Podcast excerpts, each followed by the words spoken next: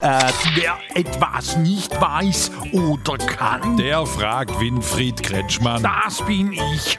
Was hast du wieder, Strobelix? Hier HB Becksbier von der Gruppe E-Scooter fragt, was du von der Idee hältst, die Promillegrenze beim E-Scooter auf Fahrradniveau anzuheben. Das muss man erklären. Ein Moment gilt beim E-Scooter wie beim Auto 0,5, aber da verlieren viele E-Scooter-Fahrer immer ruckzuck der Lappe. Ja, vor allem nachts, wenn sie zu dritt draufstehen, ja? Ja. Und was heißt Fahrradniveau? Da darf man bis zu 1,6 Promille haben. Kommst du deshalb immer mit dem Fahrrad? Ja, nein, es geht doch jetzt darum, ob man den E-Scooter-Fahrern mehr erlaubt oder nicht. Na, Dann bin ich dafür. Wir brauchen mehr Menschen auf E-Scootern in den Städten, Wieso? weil das oft die einzige Chance ist, am Klimakleber vorbeizukommen.